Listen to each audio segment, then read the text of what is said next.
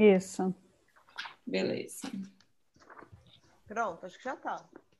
Já. sim. Já. Ok. Deixa eu pôr aqui. Vou atualizar aqui que a minha não tá funcionando. Pronto. Ah? Boa noite, Lubas. Boa noite. Boa A noite. Já falou oi. Olá, Gi, tudo bom? Demoramos um pouquinho para entrar, mas estamos aqui. Tô vendo. O meu ainda não aparece, cara. Não?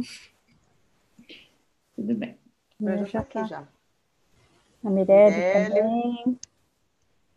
Olá, querida. Boa noite. As lobitas de Florianópolis. Mônica, Maria Luísa. Bom, somos do projeto Aquela dos Bosques. Caso você esteja chegando aqui hoje, a gente sugere que você dê uma olhada lá no vídeo zero do, da playlist Tudo Dirigido. Hoje é o 74 dia que estamos aqui lendo esse livro, Mulheres que Correm com os Lobos. E estamos já no capítulo 13, na verdade. Começamos ontem o capítulo 13 do Clã da Cicatriz. E a gente está lá na página 425. É, vamos começar a ler hoje o conto A Mulher dos Cabelos de Ouro. Tá. E olha que doido. Só para avisar, o meu, o meu, no meu YouTube aqui, eu já carreguei, já fiz para recarregar a página, até agora não aparece. Eu só falo isso porque às vezes tem outras pessoas que estão tentando entrar também e não tá vendo. Para mim não aparece ao vivo, cara. Muito louco, né? Minha apareceu na hora. Eu só atualizei meu browser aqui e apareceu. Porque às vezes aparece ali do ladinho que tá ao vivo, né? No, É. do lado esquerdo. Porque eu tô entrando no meu perfil do, do YouTube, né? Às vezes Eu aparece também. ali e não aparece no, na playlist. Mas hoje não tá aparecendo nem do lado. Então, Uhum. às vezes pode estar acontecendo com outras pessoas. Só Deus sabe por quê, né? Agora. Ah, quando é assim, é- fecha o browser, abre de novo, dá um reload na página, às vezes é isso. é É, acho que fechar o browser e abrir de novo talvez possa É, ser. o navegador. Sim, olha lá, a Silvia entrou pelo celular. Adriana, Irene, Pronto. boa noite, queridas. Agora Vamos lá, então? Vamos. Então vamos lá, página 425, né? Eu Uhum. que estava ausente aqui, estou voltando. A mulher dos cabelos de ouro. Era uma vez uma mulher lindíssima, mas muito estranha, de longos cabelos dourados, finos como fios de ouro. Ela era pobre e não tinha nem pai nem mãe. Morava sozinha no bosque e tecia num tear feito de galhos de nogueira preta. O Brutamontes, que era filho do carvoeiro, tentou forçá-la a se casar com ele, e ela, numa tentativa para se livrar dele, lhe deu uma mecha de cabelos dourados. Ele, no entanto, não sabia ou não se importou em saber se o ouro que ela lhe dera tinha valor monetário ou espiritual. Assim, quando ele tentou trocar o cabelo por mercadorias no mercado, as pessoas zombaram dele e o consideraram louco. Furioso, ele voltou à noite à cabana da mulher, matou-a com suas próprias mãos e enterrou o corpo junto ao rio. Por muito tempo, ninguém notou sua ausência. Ninguém perguntava por sua casa nem por sua saúde. Na sua cova, porém, os cabelos dourados não paravam de crescer. A linda cabeleira abriu o solo negro, pa- negro para subir em curvas e espirais e foi crescendo cada vez mais em arcos e volteios, crescendo até que sua cova se cobrisse de ondulantes juncos dourados. Uns pastores cortaram os juncos anelados para fazer flautas e, quando foram tocá-las, as flautinhas começaram a cantar sem parar. Aqui jaz a mulher dos cabelos dourados, assassinada e enterrada, morta pelo filho do carvoeiro porque tinha vontade de viver. E foi assim que o homem que havia tirado a vida da mulher dos cabelos dourados foi descoberto e levado à justiça, para que quem vive nos bosques selvagens do mundo como nós vivemos pudesse mais uma vez estar em segurança. Interessante ela dizer isso, né? Para porque levado à justiça para que quem vive nos bosques selvagens do mundo, como nós vivemos, É, vivemos nos bosques selvagens do mundo, viu, Lobas? Embora essa história transmita a costumeira recomendação de que se tome cuidado em locais solitários e ermos, a mensagem interior é profunda. A de que a força da vida da bela mulher selvagem, encarnada por seus cabelos, continua a crescer, a viver e a transmitir uma sabedoria em nível consciente, mesmo depois de fisicamente silenciada e enterrada. A história é provavelmente um fragmento de uma narrativa de morte e ressurreição muito maior e mais antiga, girando em torno de uma divindade feminina. Esse trecho é bonito e muito ilustrativo. Além disso, ele nos diz algo a respeito da natureza dos segredos e talvez até mesmo o que é que morre na psique quando a vida da mulher não é devidamente valorizada.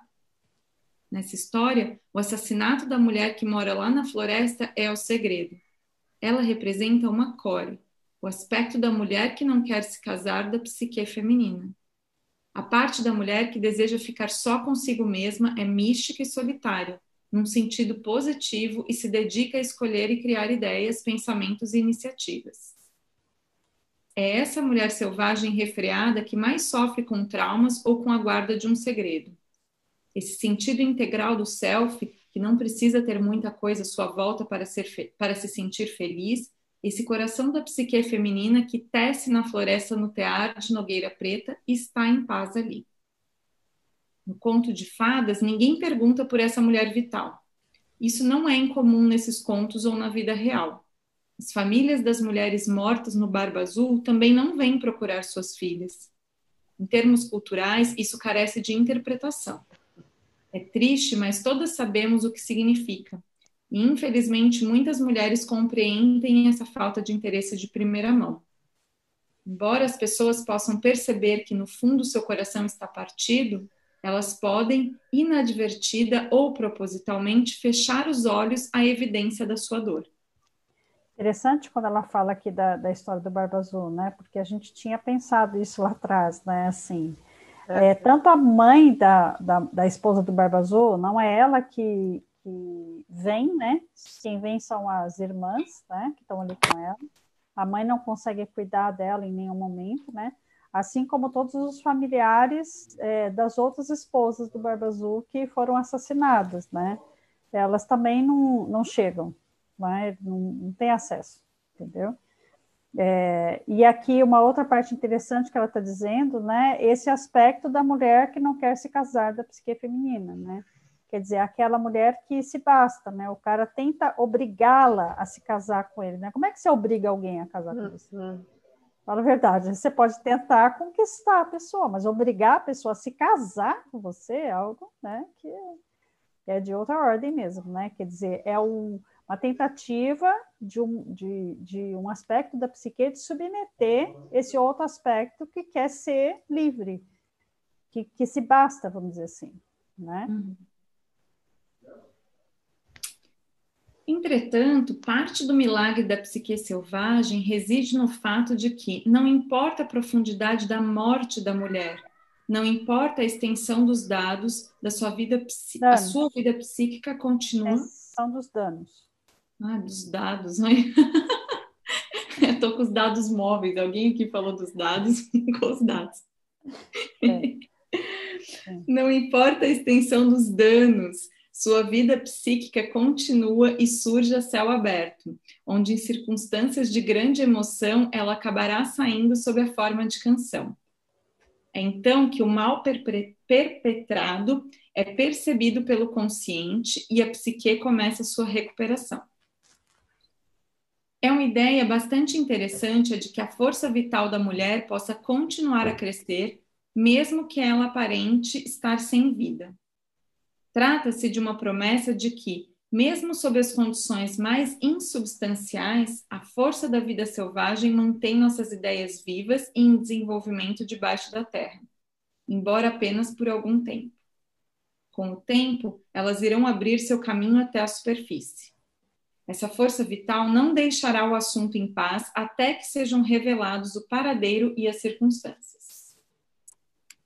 Como acontece com os pastores na história, isso envolve inspirar o ar e deixar passar o ar da alma ou pneuma através dos juncos, a fim de saber o verdadeiro estado de coisas da psique e o que deve ser feito em seguida. É essa a função do lamento. Depois começa a escavação. Embora dizer, alguns... O lamento por si só não faz muita coisa. Né? O lamento por si só expressa a dor, mas é preciso fazer algo além do lamento. Né? Ah, tem alguma coisa que está te doendo? Ok, né? não negue essa dor, chore essa dor, se for o caso. Né? Mas você precisa ir atrás da fonte dessa dor para você poder fazer alguma coisa com ela. É que ontem, quando ela faz a introdução da, com a questão da vergonha, é, a gente comentou bastante sobre isso, né? Assim, que todo mundo já fez alguma coisa da qual tenha vergonha, ou já passou por alguma coisa da qual tenha vergonha, e que você não pode negar esse negócio na sua vida, né? Você precisa dar lugar para isso, né? Uhum. Embora alguns segredos sejam fortificantes, por exemplo, aqueles usados como parte de uma estratégia para se atingir um objetivo competitivo, ou aqueles segredos agradáveis guardados só pelo prazer de saboreá-los, os segredos da vergonha são muito diferentes. Tão diferentes quanto uma medalha adornada com fitas e uma faca ensanguentada. Essa última precisa ser trazida à superfície, testemunhada por pessoas compassivas sob condições generosas. Quando a mulher guarda um segredo vergonhoso, é apavorante ver a enorme quantidade de culpa e de tortura que ela impõe a si mesma. Toda a culpa e a tortura que ameaçavam se abater sobre a mulher se ela contar o segredo acaba se abatendo do mesmo jeito, apesar de ela não o ter revelado a ninguém. Tudo a ataca de dentro. A mulher selvática não consegue conviver com isso os segredos vergonhosos fazem com que a pessoa viva atormentada. Ela não consegue dormir, pois um segredo humilhante é como um cruel arame farpado que se engancha no seu ventre quando ela tenta sair correndo. Ui. Ui, só de imaginar dói. Só de pensar, é, sim. Os segredos da vergonha são destrutivos não só da saúde mental da mulher, mas também dos seus vínculos com a mulher selvagem. A mulher selvagem escava as coisas, joga-as para o alto, corre atrás delas. Ela não enterra e esquece. Se por acaso enterrar, ela se lembra do que foi enterrado e do local, e não passará muito tempo até que ela o desenterre de volta. É interessante ela dizer isso, né? Assim, ela escava as coisas, joga-as para o alto, corre atrás delas. No conto em si, dá para a gente pensar assim: ah, o que foi que fez com que o cabelo da mulher continuasse crescendo. É exatamente a, essa Isso. força da mulher selvagem, né? É a força do selvagem, entendeu? De falar assim, bom, é, esse segredo ele não pode ser pode ser escondido, entendeu? Isso não pode continuar em segredo. Isso tem que ser colocado para fora. Isso tem que ser expressado de alguma forma, né? Esse aviltamento que aconteceu, esse ataque, essa morte que aconteceu, ela precisa ter um lugar, né? Então, ela precisa ser expressa. Né? É, é, é, a força da mulher selvagem é maior ainda do que a força dos homúnculos para construir as barreiras, as Isso. portas, os portões, portões mesmo que ainda exista, eu acho que uhum. a força dela supera. Né? Sim, ah. sim, sim. Porque ela sabe que aquele negócio é, é como ela estava dizendo antes dos juntos, né? Assim, é, o lamento, né? Ele precisa ser expressado, né? Então, quando você passou por alguma coisa é, que foi muito ruim na sua vida, mas que você tenha é, vergonha disso, né? A gente vai girar um pouco em torno disso, assim, se eu olhar e falar, puxa, né? Eu queria que isso não tivesse acontecido. Ok, mas aconteceu, não dá para negar, né? Aconteceu e eu preciso, preciso colocar, isso precisa ter um lugar na minha vida. Ela vai explicar mais aqui para frente como fazer isso. Né? Eu fico pensando, mas... até por isso que é providencial que venha antes os descansos também nesse caso. Que ela fala dos descansos no capítulo anterior. Uhum. Então, de repente, também não é isso, de usar esse também, esse lugar dos descansos para é, fazer é, o, essa. Quando ela fala dos descansos, ela fala daquelas coisas que já morreram, né? Coisas que aconteceram com a gente, que também. nos abalaram muito, né? Que já morreram precisam ser planteadas, precisam ser é, perdoadas e precisam ser esquecidas, algumas delas, né? é, essa aqui talvez seja algo mais profundo, né? Então, vamos dizer assim, na hora que a gente conseguir, você já tem essa, essa possibilidade é, é, na sua, na sua, é, no seu estojo, vamos dizer assim, uhum, né? Tem isso uhum. como ferramenta, né? Sim. Então, você vai acessar essa dor maior, né? Que aqui trata-se de uma dor mais profunda, uma dor maior, né? Então, é, talvez assim, se a gente tivesse, a gente está lendo o livro na sequência e falar assim, nossa, eu fiz então os meus descansos, né? Eu fiz lá, na linha do tempo e tal, né? Muito provavelmente a gente não colocou isso aqui. Exato. Entendeu? Por isso que eu falei, não é até uma tarefa, até um exercício que é, é legal. Por isso que eu perguntei, né? Se não é um exercício legal fazer uhum. para esses casos também. Ou Sim. seja, de, de, dar um lugar para isso, né? É, na faixa mais pra do... frente, né? Tá. Depois. Uhum. Pode ser. Sim. Uhum. Manter em segredo a vergonha perturba profundamente a psique. Os segredos passam a irromper nos sonhos. Um analista muitas vezes precisa ir além do conteúdo manifesto e às vezes até mesmo do conteúdo arquetípico de um sonho para ver que ele na realidade está divulgando o próprio segredo que a sonhadora não pode e não ousa dizer em voz alta. Existem muitos sonhos que, ao serem analisados, são vistos como sonhos sobre sentimentos vastos e imensos que a pessoa, na vida real, não consegue verbalizar. Alguns desses sonhos dizem respeito aos segredos. Algumas das imagens de sonhos mais comuns são as luzes, de origem elétrica ou não, tremeluzindo e ou se apagando, sonhos em que a pessoa que sonha adoece por ter comido algo, outros em que a pessoa que sonha não consegue se mexer devido ao perigo, e aqueles nos quais a pessoa que sonha tenta gritar, mas não sai nenhuma voz. Quem nunca, né? Né? Gente, eu tô olhando a minha gata aqui, cara. Ela tá querendo aprontar. Daqui a pouco vocês vão ouvir algum barulho, porque ela. ela Vai fazer arte, é criança, criança. E ela tá nas minhas plantas, que ela sabe que eu não oh. posso tirar ela de lá. Não sei se vocês assistiram o show da Adriana Calcanhoto no sábado, acho que não, não no sábado passado, no outro, né? Ela fez uma live no, no Sesc, né? No site do Sesc, e ela estava fazendo um show, cantando uma música belíssima, não sei o quê. Daqui a pouco, um barulho de coisa quebrando, sabe? Eu falei, gente, eu escutei aquilo, eu falei, de onde que veio esse barulho, né? Será que, sei lá, foi um efeito sonoro, alguma coisa, né? Aí ela pegou e falou, ela falou assim, deixa eu explicar para vocês uma coisa. Ela falou, eu tenho uma gata, só que a minha vizinha também tem uma gata, e ela estava grávida. Só que você acha que a, que a, gata foi ter os filhotes dela na casa da vizinha? Não, ela decidiu não. ter os filhotes aqui. E ela Ai, falou, que legal! É, ela falou assim: não sei se vocês viram, mas ela acabou de passar aqui na frente e ela foi na cozinha e deve ter destruído a cozinha inteira. Foi esse barulho que vocês escutaram. Legal. Foi assim, incrível, essas coisas de, de live mesmo. Né? É, de ao vivo, né? Ao é. vivo, sem, sem uma equipe, né? É a minha gata, porque a, a gata da vizinha. É a Laila. A gata da vizinha já invadiu aqui a casa, por isso que ela tá aqui, porque, por isso que eu deixei o escritório aberto, que a gata já invadiu, já, e por isso que eu cheguei atrasada, porque a gata já tinha. E agora ela tá aqui só nos meus cosméticos, na planta, daqui a pouco ela vai derrubar alguma coisa. Espere. Normal, super normal. Vamos lá, voltando. Vamos ver se eu consigo. Eu tô só de um olho no livro, outro olho no gato, né?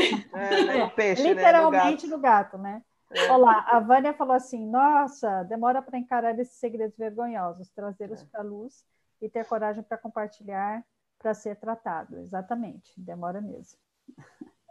É, a Claudinha estava vendo o show, a Claudinha escutou também o, o a, que a gata quebrou alguma coisa lá.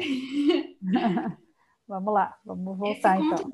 Voltando. Esse conto de fadas e outros é, aí. Volta para o outro parágrafo. Você está no primeiro parágrafo. Eu já pulei, tá vendo? Lembram, estão começando na página 428. Lembram-se de Canto Ondo, o Canto Profundo, e de Hambre del Alma, a alma, a alma faminta? Com o tempo, essas duas forças, através dos sonhos e da própria força da vida selvagem da mulher, sobem até a superfície da psique e deixam sair o grito necessário, o grito que liberta. A mulher descobre então a sua voz. Ela canta, revela o segredo e é ouvida recupera seus alicerces psíquicos. Gente, Hoje, hoje, numa aula, a gente falou sobre aquele, aquele quadro, sabe? Pintado, o grito. Hum, norueguês. Falamos sobre isso hoje, ó, as sincronicidades. Uhum. uhum. Que fala disso, da mulher que tá que ela tá sufocada, né, com tudo isso que está acontecendo, e aí dá aquele grito de, de uhum. desespero. Sim. Esse conto de fadas e outros a ele semelhantes são bálsamos a serem aplicados sobre as feridas secretas. Eles são incentivo, orientação e resolução. O que se encontra por trás da formação da sabedoria dos contos de fadas é o fato de que, tanto para os homens quanto para as mulheres, danos ao self, à alma e à psique causados por segredos e por outros motivos fazem parte da vida da maioria das pessoas. Nem podem ser evitadas as cicatrizes subsequentes. Existe, no entanto, ajuda para esses danos e existe a cura, sem a menor sombra de dúvida. Ufa! que alívio, que alívio. O Regi, quer ler um pouco? É, a Regi vai ler duas, dois parágrafos, porque a partir do terceiro parágrafo ela vai começar uma história que é melhor a gente deixar para amanhã. Tá bom. E as feridas são genéricas, é? Isso, isso. As feridas são genéricas. Existem as que são específicas dos homens e as específicas das mulheres. O aborto provocado deixa uma cicatriz. O aborto espontâneo deixa uma cicatriz. Perder um filho de qualquer idade deixa uma cicatriz. Às vezes, estar perto de outra pessoa ajuda a formar cicatrizes. Podem surgir extensas cicatrizes como consequência de escolhas ingênuas, de se cair numa armadilha bem como de escolhas acertadas. Existem tantos formatos de cicatrizes quanto são os tipos de feridas é, de ferida psíquica. A repressão uh, é como se ela estivesse dizendo assim, querida, você tem ferida, né? Você tem cicatriz. Que, que jeito vai ter? Não adianta. De qualquer jeito você vai ter, esquece, né? Ah, não, não. Que tem, dói tem, né? Aceita que dói menos. A menos que foi, mesmo que tenha sido criado na bolha, né? Tem cicatriz. É, é. é o que ela falou. Se você não percebeu ontem, né? Você está dormindo. Tô dormindo. Ponto. Exatamente. Se não percebeu, você está dormindo. A repressão de temas secretos, cercada de vergonha, medo, raiva, culpa humilhação, acaba por isolar todas as outras partes do inconsciente que se encontram perto do local do segredo. Aí tem a nota número 3. É como aplicar uma anestesia, digamos, no tornozelo de uma pessoa para fazer uma cirurgia. Uma boa parte da perna acima e abaixo do tornozelo também é afetada pela anestesia, não apresentando mais sensação. É assim que a guarda de um segredo funciona na psique. Ela é um anestésico gotejando constantemente por via intravenosa e que amortece muito mais do que a área em questão. Sim. Não, não importa. Ah, nota, três, desculpa. É, aí para. aí para. Para aqui? A, é, a nota 3 está lá na página 553. O WAE, ou seja, Jung's Word Association Experiment, experimento junguiano de associação de palavras, também concluiu ser esse fato verdadeiro. O fato verdadeiro é que um, a repressão de, Tudo encontra no local de vergonha, acaba por isolar todas as outras partes do inconsciente que se encontram perto do local do segredo. Perto então, é mais um, um cenas dos é próximos anestesia capítulos. que espalha, né?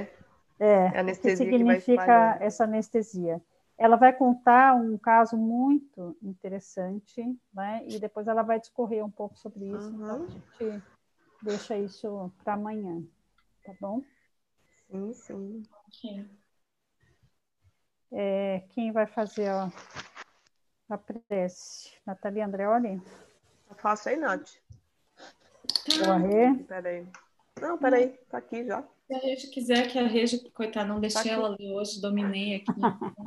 não tem problema, é para compensar os dois dias que você ficou aí. É verdade. Brincadeira. Eu leio aqui. Mas teve um dia que a, Li, a teve que ler sozinha, porque a minha internet estava o ó do Borogodó. Tava, tava muito ruim. Foi? Foi sábado? No sábado, foi? foi sábado. Mas tá bom. Eu tive que ficar quietinha, caladinha. então vamos lá. É a oração final, é a parte final da oração do, completa do Ho Oponopono. Que é a minha contribuição, a nossa contribuição para a cura da Terra. Amada Mãe Terra, que é quem eu sou. Se eu, a minha família, os meus parentes e antepassados te maltratamos com pensamentos, palavras, fatos e ações, desde o início da nossa criação até o presente, eu peço o teu perdão. Deixe que isso se limpe, purifique, libere e corte todas as memórias, bloqueios, energias e vibrações negativas. Transmute essas energias indesejáveis em pura luz, e assim é. Para concluir, digo que essa oração é a minha porta, a minha contribuição à sua saúde emocional que é a mesma que a minha. Então esteja bem, e na medida em que você vai se curando, eu te digo que eu sinto muito pelas memórias de dor que eu compartilho com você. Eu te peço perdão por unir meu caminho ao seu para a cura, e eu te agradeço por estar aqui para mim, e eu te amo por ser quem você é. E assim seja, e assim é. é. Obrigada, Lobas. Beijinho. A Mirelle falou, ah, que rápido foi hoje, acho que vou escolher foi mesmo, daqueles para ler, eu vi de novo. É, mas assim, tem dias que é assim mesmo, né? Parece Nossa, que a gente hoje foi... lê mais, parece que a gente fala mais, né? Não, e a gente também chegou atrasada, tem isso, né? Demorou para carregar, vai então... é, tá Contamos tá a história do gato. É, pois é, e ela não derrubou nada. Vai, passa, passa anotando cicatrizes mas o resto Isso. Beijo para vocês. Até amanhã, meninas. Até amanhã. Até amanhã, gente. Bye, bye.